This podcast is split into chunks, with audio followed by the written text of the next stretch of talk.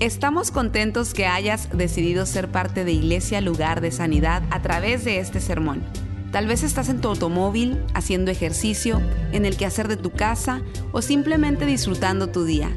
Es nuestra oración y nuestro deseo que tú recibas lo que Dios tiene para ti. Si te es posible, te recomendamos que tomes notas de lo que Dios te hable el día de hoy. Vamos a orar por el mensaje, amén. Padre, damos gracias una vez, por una vez más, porque estamos en tu casa. Ayúdanos, Señor, en verdad no podemos hacer esto solos, necesitamos la ayuda tuya para que este mensaje pueda ser llevado con poder, con propósito. Ayúdanos, bendice al pueblo, que las palabras que se hablen queden grabadas y que podamos vivir estas palabras. Todo esto lo pedimos en el nombre de Jesús. Amén. Bueno, eh, por favor, quiero que usted se lleve este mensaje al final, no lo deje. Eh, es muy importante que usted se lleve, este es uno de los mensajes más importantes que podemos predicar en, el año. Y hoy día es nuestra última semana de esta serie llamada Padre Nuestro. Eh, y vamos a hablar sobre la oración de arrepentimiento. Vamos a leer en Mateo 6, 9 al 13 el Padre, la, famosa oración llamada el Padre Nuestro, que es un modelo de oración, de cómo debemos orar. Eh, ustedes deben de orar así, Padre nuestro que estás en el cielo, santificado sea tu nombre, venga tu reino, hágase tu voluntad en la tierra como en el cielo, danos hoy nuestro pan cotidiano. Y esta es la parte que vamos a predicar hoy perdónanos nuestras deudas, como también nosotros hemos perdonado a nuestros deudores. Y no nos dejes caer en tentación, sino líbranos del maligno. Y yo quiero hablar hoy sobre esa última parte, sobre perdona nuestras deudas Pero yo también quiero predicar sobre el verso 14, que es lo que sigue, pero normalmente cuando leemos o eh, recitamos el Padre Nuestro, no hacemos o no hablamos de esa parte. Y es esto, Mateo 6, 14. Porque si perdonan a otros sus ofensas, también los perdonará a ustedes su Padre Celestial. Pero si no perdonan a otros sus ofensas, tampoco su Padre les perdonará a ustedes las suyas. Eso está un poco duro, ¿verdad que sí? Todo, estaba muy bien hasta que llegamos a esa parte. Muy bonita la oración. Perdona nuestras deudas, así como nosotros perdonamos a nuestros deudores.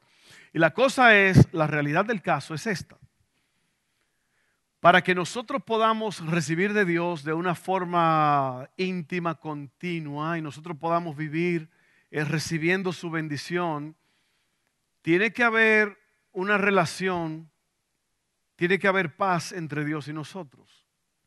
Y el problema está que cuando nosotros pecamos y cuando nosotros no perdonamos a otras personas, en realidad no hay una línea abierta entre Dios y nosotros. Y lo que existe entonces es una relación mediocre con Dios, una relación tipo montaña rusa que un día está arriba, otro día está abajo. Y la razón es porque tiene que haber armonía entre Dios y nosotros. ¿Usted sabe lo que es armonía? Armonía es cuando todos los componentes de una maquinaria o de, una orquesta musical cuando todo está trabajando y cada quien está haciendo su papel correctamente. Un carro, por ejemplo. Para que un carro, una máquina pueda funcionar bien, todos los componentes de esa máquina tienen que estar trabajando juntos y en armonía. Y hay algo que se llama el tiempo. Un carro que está fuera de tiempo, usted lo ha oído, a veces tira una explosión, pa, pa, pa. Y es porque todo tiene que estar en armonía. Entonces, para que nosotros podamos tener una vida cristiana extraordinaria, llena de bendición, tenemos que tener armonía con el Padre. El problema es que nosotros muchos decidimos que nosotros sabemos exactamente lo que tenemos que hacer y hacemos nuestras propias cosas. Una de ellas es que guardamos y acumulamos rencores y tenemos una, una, una mala experiencia en perdonar a las personas que nos han ofendido. ¿Y cuántos de ustedes saben que las ofensas pasan casi todos los días? Una ofensa es cuando tú piensas que alguien no te trató bien, alguien te habló mal, alguien no, te, no, te, no hizo lo que, lo que tú esperabas que hiciera y tú te ofendes y a veces tú guardas un rencor. Puede ser un daño que alguien te causó de palabras. Puede ser que alguien te dijo algo que, que te, hirió para siempre. dice la Biblia que hay, hay hombres cuyas palabras son como golpes de espada. Alguien dijo que la lengua es de carne, pero da más duro que un hueso. Amén.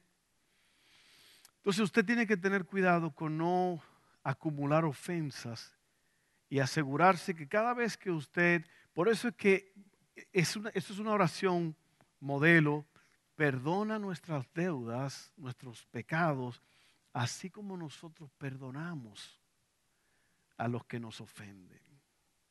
Y luego Jesús va más allá después en ese verso y dice, porque si ustedes no perdonan las ofensas a los que los han ofendido, el Padre no los perdonará a ustedes.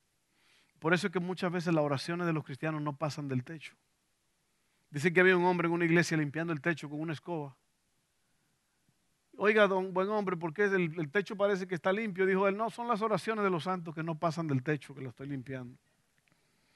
Y, es una realidad, uno se ríe y todo, pero eh, mire, dice la Biblia eh, en segunda de Pedro, le habla a los hombres, que los hombres tienen que saber vivir con sus mujeres y tratarlas bien como vaso frágil. Dice, para que sus oraciones no sean estorbadas. Entonces, usted quiere armonía con Dios, usted quiere que Dios conteste la oración, usted quiere que cada vez que usted tiene una situación difícil y usted clama a Dios, usted quiere que Dios le conteste, que Dios resuelva, aprenda a perdonar. Usted no puede guardar nada contra nadie. Pastores, que usted no sabe lo que me hicieron. Bueno, yo le voy a decir a ustedes, una, le voy a dar una lista. Por eso les dije que es importante que usted se lleve ese mensaje porque es mucho material y a mí me gustaría que usted se siente tranquilo en su casa para que usted entienda esto, cómo trabaja el perdón. Le voy a decir lo que el perdón no es, primeramente. El perdón no es un sentimiento. Si lo fuera, raramente perdonaríamos a otros porque no sentiríamos perdonar. Así que el perdón no es, yo siento perdonarte. No, no, uno no siente eso, uno lo hace porque hay que hacerlo. Eh, segundo, el perdón no es una debilidad.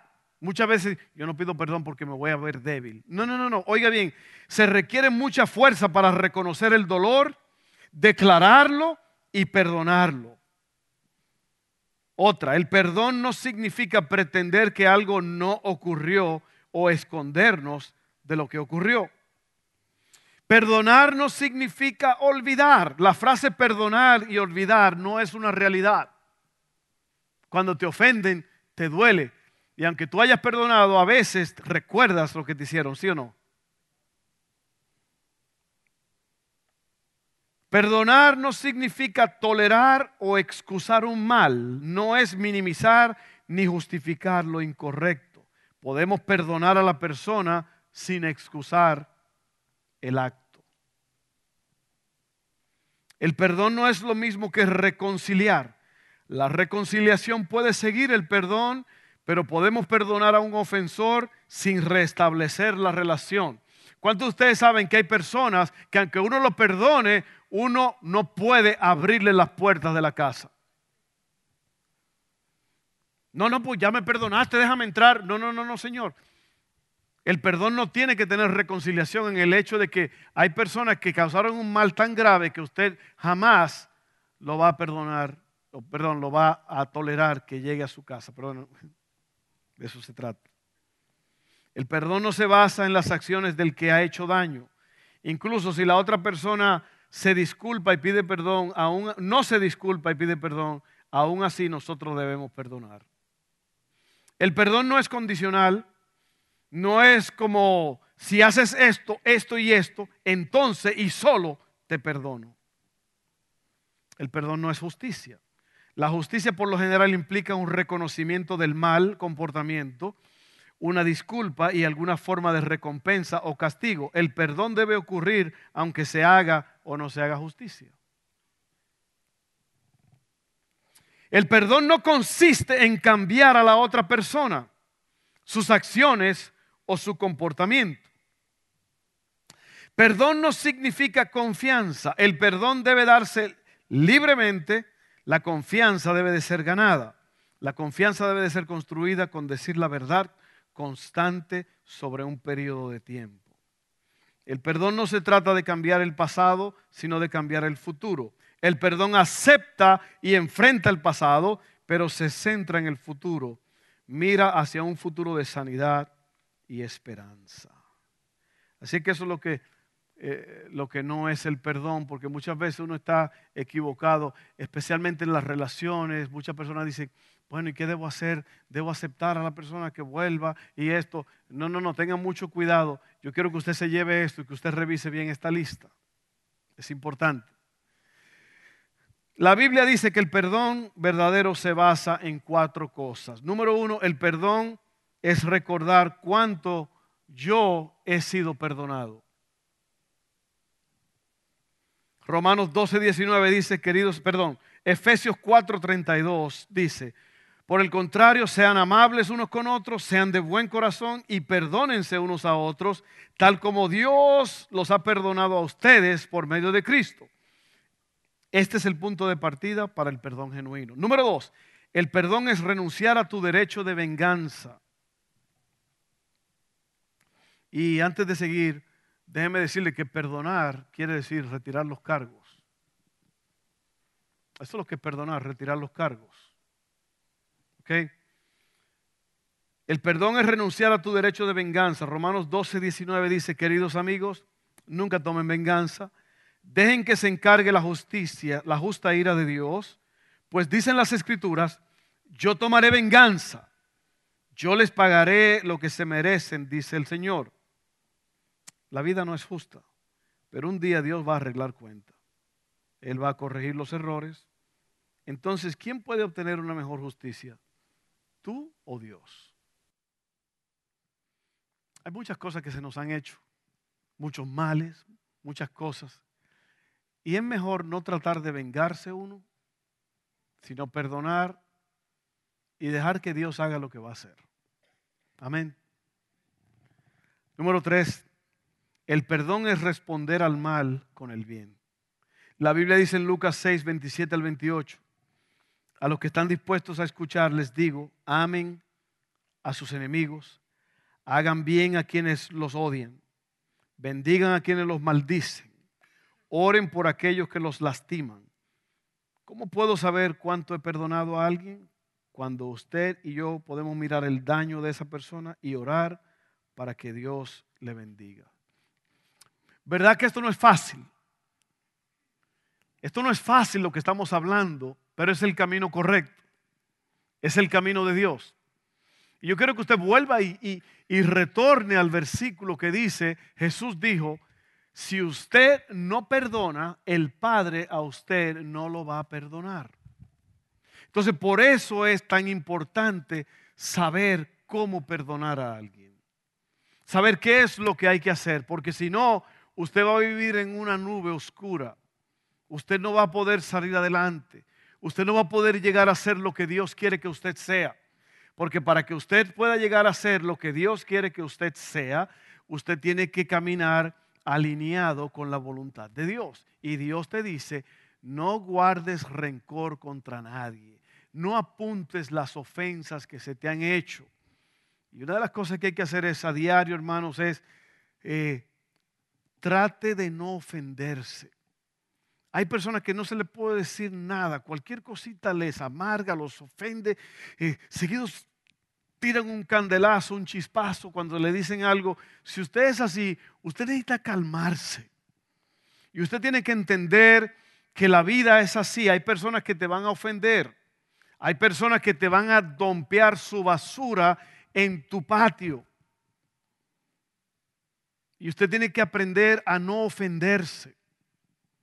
¿Usted sabe cómo usted hace eso? Con una preparación de antemano. Yo no me voy a ofender. Yo no voy a dejar que las palabras me hieran. Yo no voy a guardar rencor. Hay personas que nada más están esperando que le hagan algo para ellos. Yo recuerdo que estaba caminando una vez en las calles de Nueva York y eso es un hormiguero, un montón de gente. Y yo recuerdo que, y, sin, sin, querer le topé a un hombre y me hizo así, como que vamos a pelear, ¿qué fue? Señor, yo estoy caminando. Pero así hay gente. Yo conozco personas así, que nada más están, son como un puerco espín. Un puerco espín es, están llenos de puntas y están esperando nada más que lo ataquen para tirar una flecha. Cálmese. Dios no nos ha llamado a eso. No guardes rencor sobre rencor. Seguimos. Número cuatro, el perdón es repetir el proceso siempre que sea necesario. Mateo 18, 21 al 22 dice, luego Pedro se le acercó y preguntó, Señor, ¿cuántas veces debo perdonar a alguien que peca contra mí? Siete veces.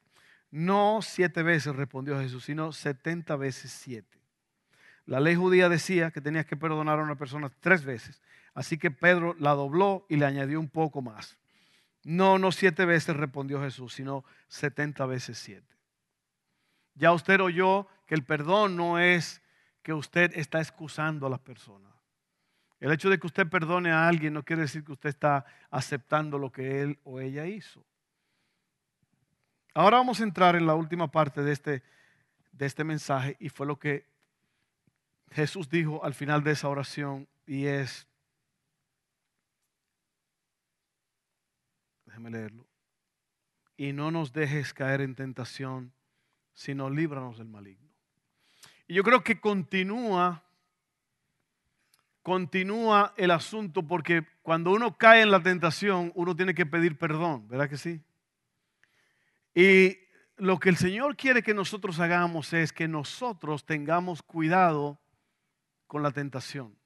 Por eso dijo, no nos dejes caer en tentación y líbranos del mal o del maligno. Yo quiero explicar esto un momento porque eh, la tentación es un asunto que todos nosotros lidiamos con ella probablemente todos los días. Y yo le voy a decir la que es, y esta no es la primera vez que lo digo, yo repito mucho este mensaje. La tentación, de acuerdo a mi definición, es placer temporal a cambio de algo precioso que tú tienes. La tentación no viene para darte un gustazo, sino un trancazo. Así es. La tentación no viene a bendecirte. Por eso se llama tentación. Por eso hay unos plátanos que se llaman plátanos en tentación. Yo estaba buscando, eh, mientras estaba predicando este mensaje, yo hago referencia a otros mensajes del pasado y en mis documentos, porque yo todos los mensajes que yo predico están documentados. Y yo puse la palabra tentación y me salió una receta de mi esposa que dice plátanos en tentación. son unos plátanos en, almíbar, en, azúcar, que se hacen que son, eso después del cielo, eso es lo más grande que hay. Plátanos en tentación. Pero la, la tentación, por eso la gente dice, no me tientes. Cuando la gente dice no me tientes, no es que no me hagas que haga algo bueno, es no, no, me hagas caer. No me hagas caer, no me presentes eso, por favor. Entonces la tentación es placer temporal, algo que parece bueno, a cambio de algo precioso que tú tienes.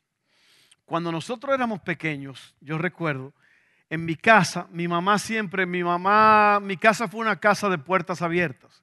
En mi casa habían personas que venían de, otros pueblos, sobrinos de mi mamá, que venían a mi casa, venían a la universidad y se quedaban en mi casa, vivían allí.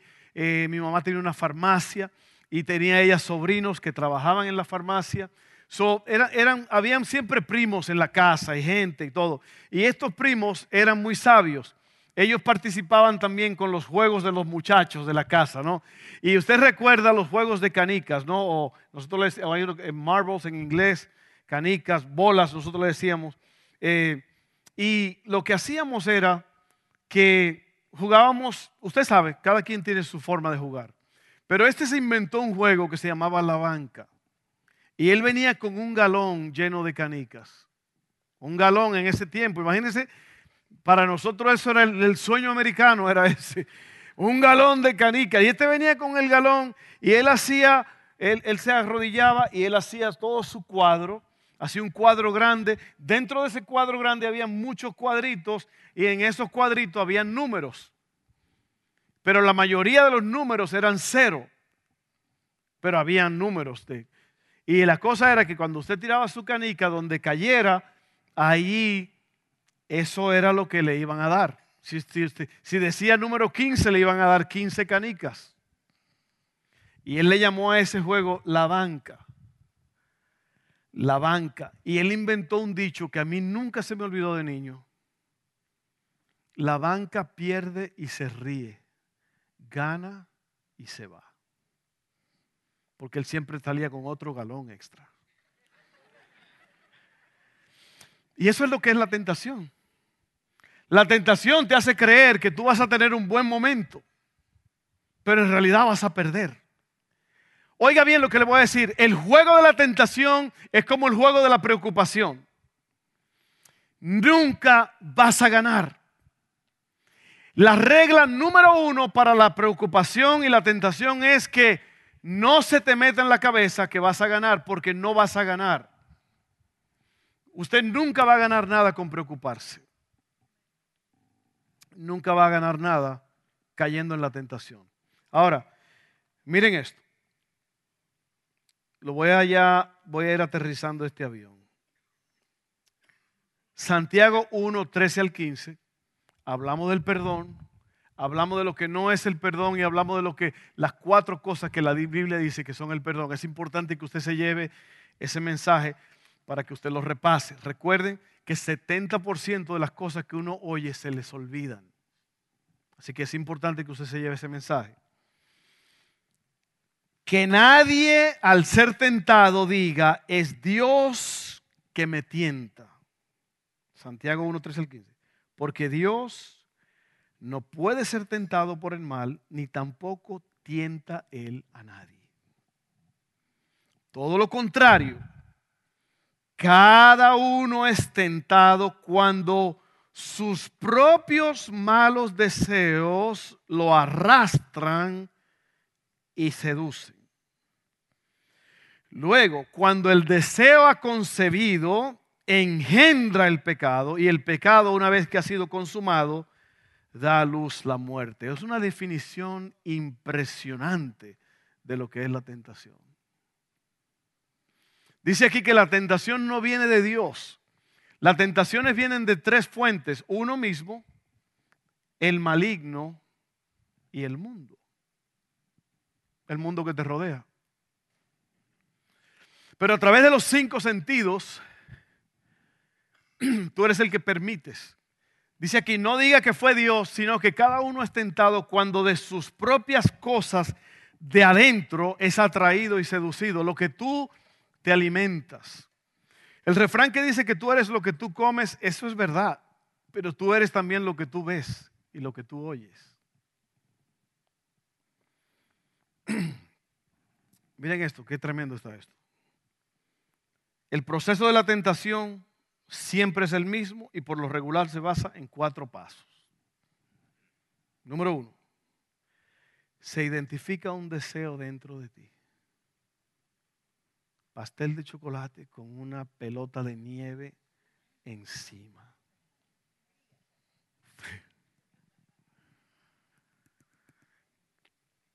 ¿Sí o no?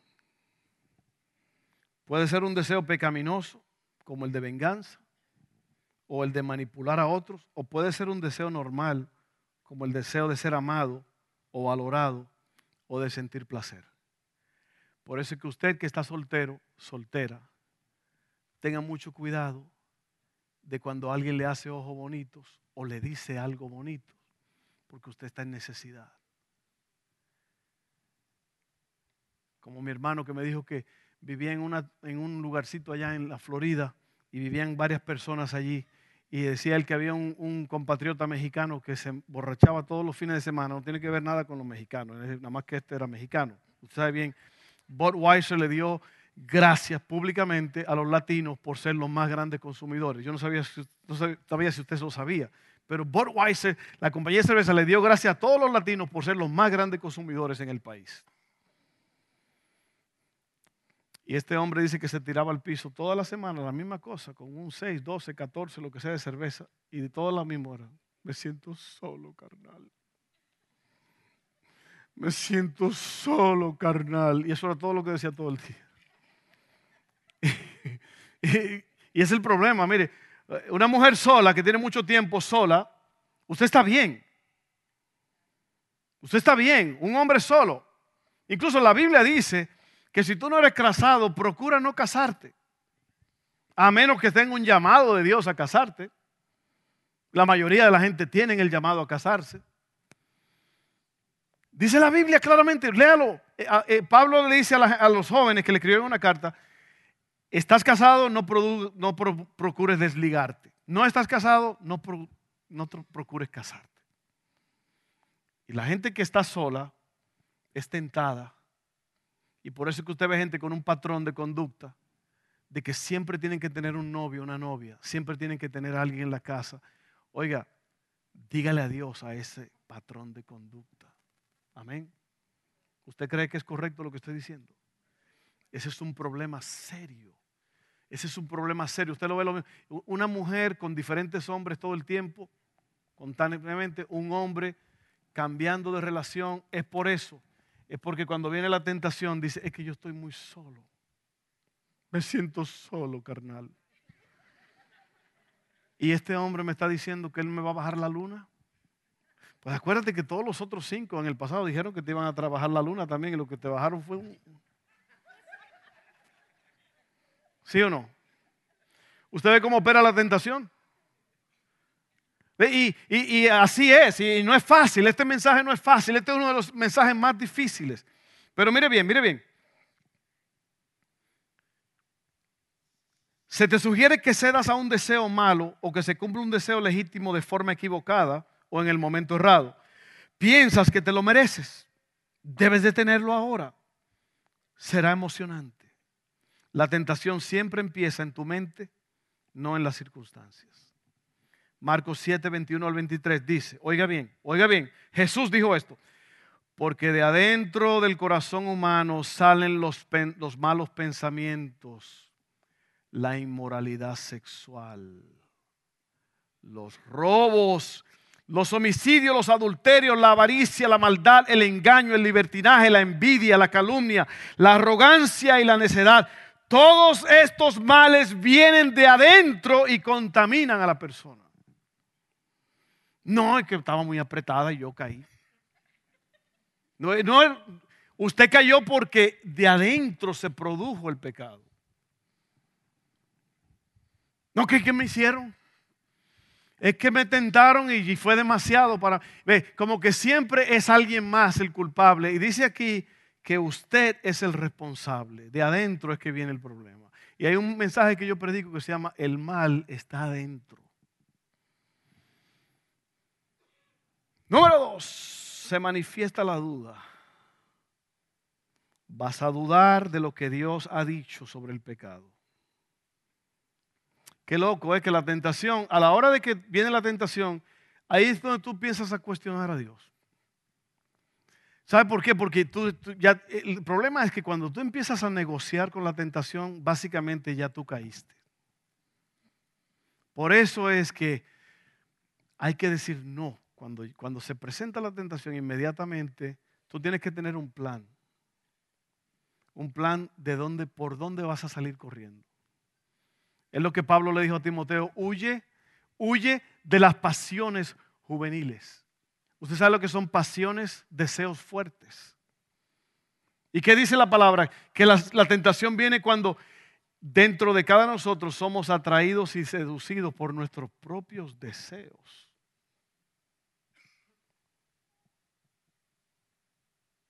¿Sí o no?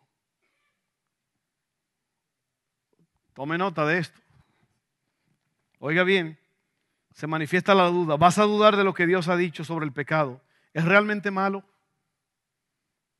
Usted mira los ojos de esa persona que usted va a cometer adulterio, los dos ya van a cometer adulterio o fornicación. Ustedes se miran a los ojos y dicen, es que este amor es tan grande entre nosotros que cómo puede ser prohibido delante de Dios. Y sabes qué? Es que yo te amo tanto. Y la cosa es, mami, que si tú no me das lo que yo estoy buscando, yo voy a buscar a otra. Y ahí está la mujer, ay, hacía tiempo que nadie venía. Y ahora llegó este y quiere algo. Y ahí es donde está el problema.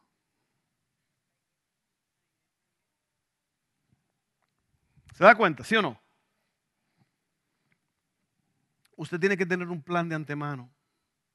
La tentación va a venir siempre usted tiene que tener un plan de, de, arrebatarle el arma al diablo. Porque si no, usted va a caer otra vez. Hay una canción que yo hice que dice, otra vez vengo a ti, lo hice otra vez, no pude contenerme, no pude controlarme las fuerzas me fallaron otra vez. Esa es la tentación. Pero la tentación no es para que usted caiga en ella, la tentación es para vencerla. Por eso dice la palabra, no nos metas en tentación. No es que el Señor mete a la gente en tentación, es que no nos dejes caer, es más propio. Ayúdanos. Oiga bien, ¿es verdad que Dios dijo que no lo haga? Lo que le dijo la serpiente a Eva. No va a haber consecuencias. Ustedes van a ser como Dios. ¿Cuántos de ustedes han caído en la misma tentación, obedeciendo la misma mentira vez tras vez? Ay, qué espirituales. Nadie levantó la mano.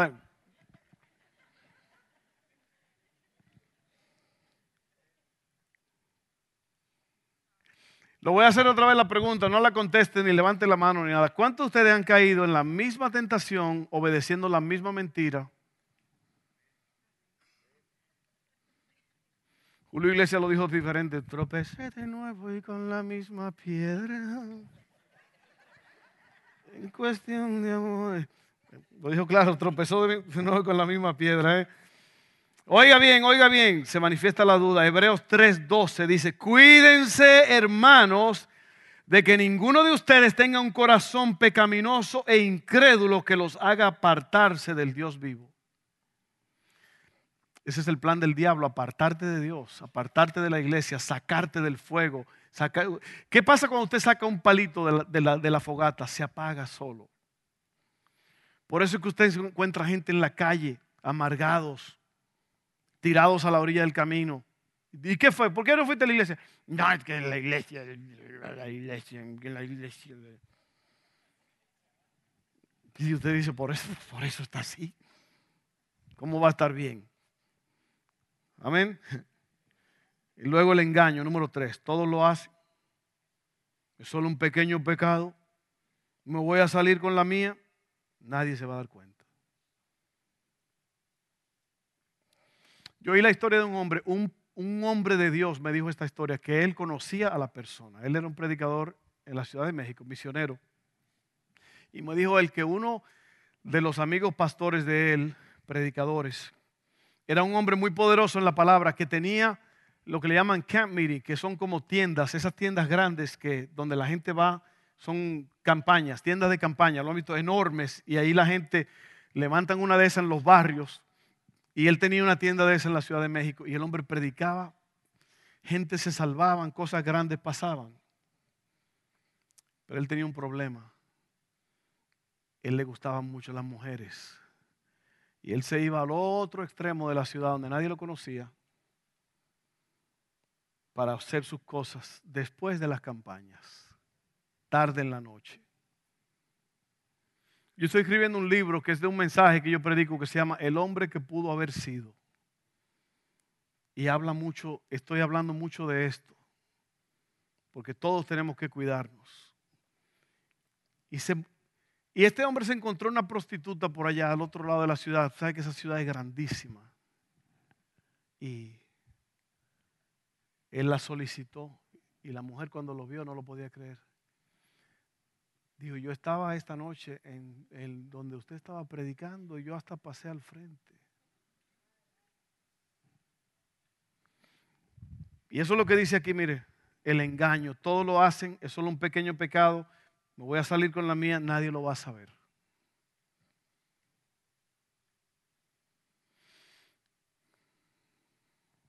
Y por último, la desobediencia. Al final, llevarás a cabo lo que estuviste maquinando en tu mente.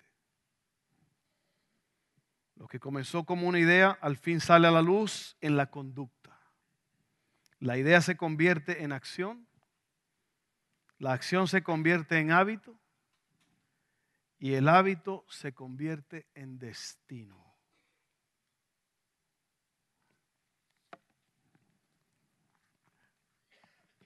Y hasta ahí mis cortas palabras.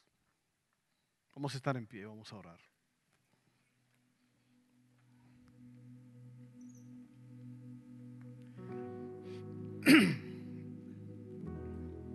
Cuando uno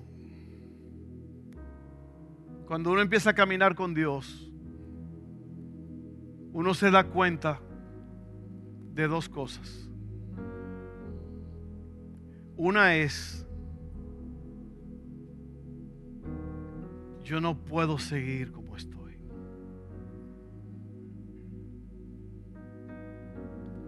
Y la segunda es, si yo sigo como estoy, va a haber consecuencias. ¿Sabe que yo soy hombre? Yo soy hombre, yo le dije la semana pasada a ustedes, yo tengo las mismas tentaciones que ustedes tienen las mismas tentaciones sexuales, las mismas tentaciones financieras, las mismas tentaciones emocionales. Todo, todo, todo, todos estamos en este carril. La realidad es quiénes son los que están haciendo lo posible para no descarriarse. Porque al final del día el problema es las consecuencias que van a venir.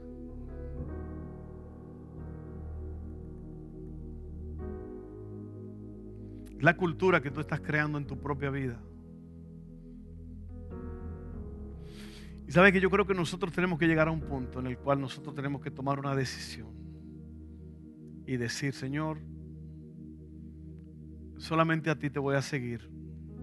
No me dejes caer en tentación porque somos vulnerables.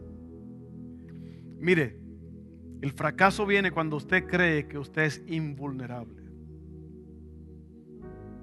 Todos nosotros, todos nosotros estamos a una a un segundo de cometer una decisión estúpida. ¿Sí o no? Pero es cuestión de, del producto. El producto es el resultado de un proceso. Entonces, tú eres el que decides qué tipo de producto tú quieres. ¿Qué tipo de producto tú quieres? ¿Quiere vidas largas? ¿Quiere, quiere un matrimonio sano? ¿Quieres hijos sanos? ¿Quieres dormir bien en las noches? Ese es el producto. El producto es resultado de un proceso. Yo le voy a decir una cosa, mire, sea hombre o mujer, si usted está en adulterio hoy día, usted necesita cortarlo inmediatamente ya, porque va a haber consecuencias. Si usted se ha involucrado en cualquier acción inmoral, si usted está robando, si usted está hablando mentiras, todo, todo lo que usted está haciendo que es malo delante de Dios, usted tiene que buscar la forma de cortar eso. Porque va a haber consecuencias. El dicho dominicano es un gustazo, un trancazo.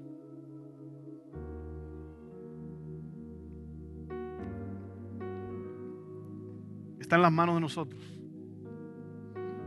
Usted puede seguir escondiéndose.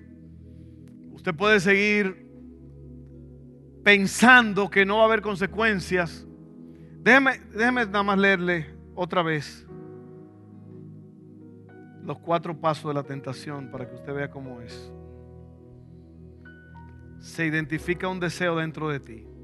Puede ser helado, puede ser algo que tú sabes que te va a hacer daño, pero tú, lo, tú te lanzas.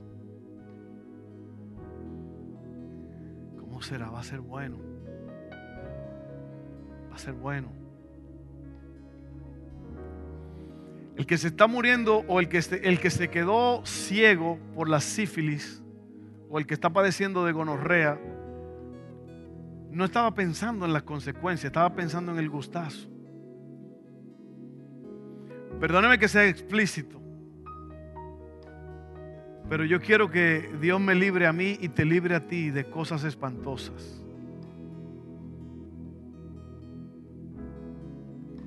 El camino recto es el que Dios nos ha llamado.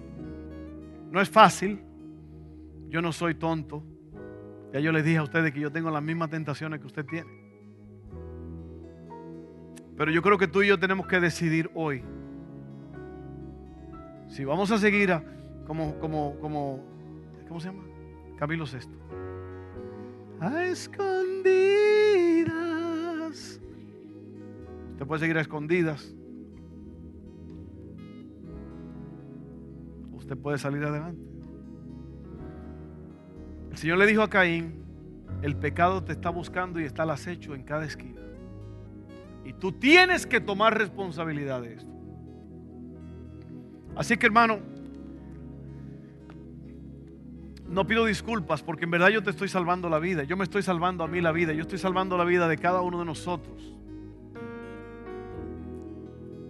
Usted se casó, usted tiene su mujer, usted tiene su esposo. Edifique su casa. Edifique su casa.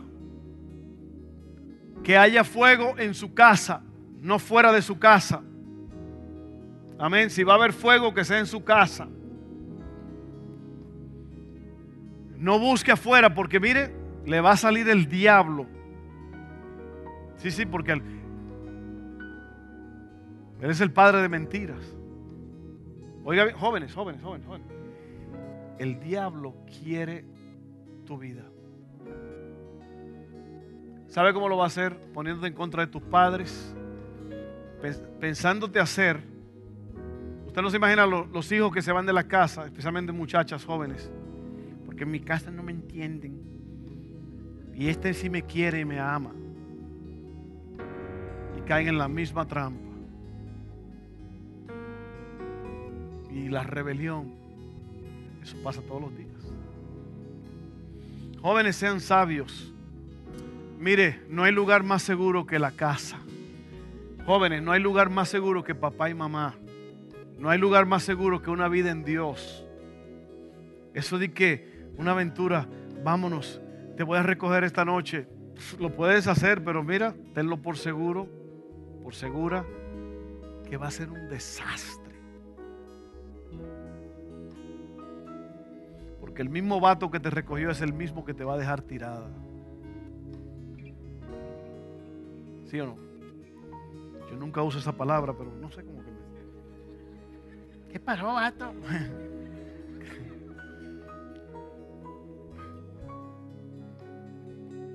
Así es. Quédese en casa, muchacha, quédese en casa. Es la típica tontería de las jóvenes. No me entienden porque mis amigas salen y llegan tarde y todo y piensan como que eso es libertad. Eso no es libertad, eso es libertinaje. La libertad no es libertinaje. Libertinaje es cuando tú crees que puedes hacer lo que te da la gana, pero va a haber consecuencias. Libertad es que tú puedes moverte con límites. Bueno, vamos a orar porque si no, se nos va a ir el tiempo. Padre, en esta tarde nosotros hemos hablado del perdón, de perdonar las ofensas, de sacar toda esa basura, oh, de ese daño que me hicieron o que me están haciendo y lo estoy guardando y tengo odio, rencor. Yo perdono al ofensor, Señor, yo perdono, yo perdono. Yo no quiero tener nada en contra de nadie. 70 veces 7 tengo que perdonar. Oh Señor, ahora mismo, dile a Dios ahí donde está, Señor, ayúdame a no caer en tentación. Yo no quiero caer en tentación, Señor. Líbrame de las garras de la tentación, del mal, de las consecuencias. Líbrame, Padre, líbrame. Yo no quiero eso. Yo quiero una vida llena de, de, bendición, de tranquilidad, de paz.